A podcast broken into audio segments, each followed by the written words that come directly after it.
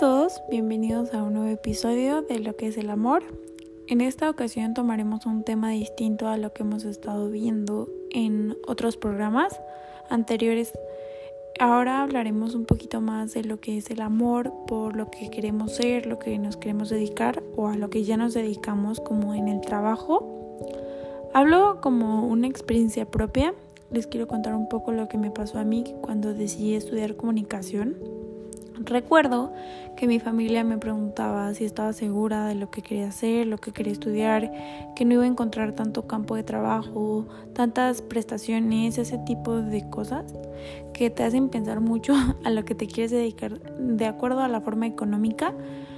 Pero me acuerdo que mi respuesta siempre era la misma, que yo quería estudiar esta carrera porque era algo que me gustaba.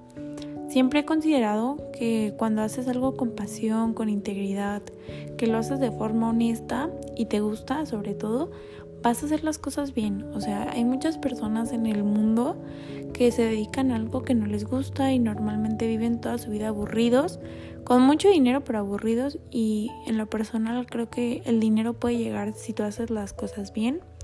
Cuando te enfocas en lo que quieres y empiezas a trabajar por algo serio, los resultados se van dando poco a poco y no importa tanto el cómo lleguen, pero tarde o temprano llegarán.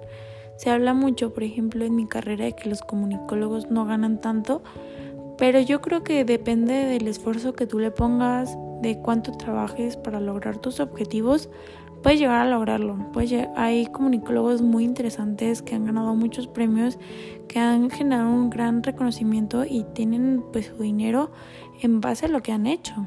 Y creo que eso pasa en muchas otras carreras, ¿no? A veces te dicen, no, esta carrera no te va a dejar, no te va a funcionar, ese trabajo es muy malo, ese tipo de comentarios, pero al final pues es lo que a uno le gusta, lo que va a vivir y primero es poner tus necesidades básicas como persona, como lo hablamos un poquito en el primer capítulo, pues ponerte a ti primero incluso que a los demás, porque al final de cuentas pues es tu vida. Tú vas a decidir cómo vivirla, cómo quieres experimentarla y pues el que va a quedarse con esas experiencias eres tú y no las demás personas. En el camino hay mucho tiempo para arrepentirse, claro que sí, pero cuando haces las cosas y las empiezas bien con pasión, creo que eso del arrepentimiento queda a un lado.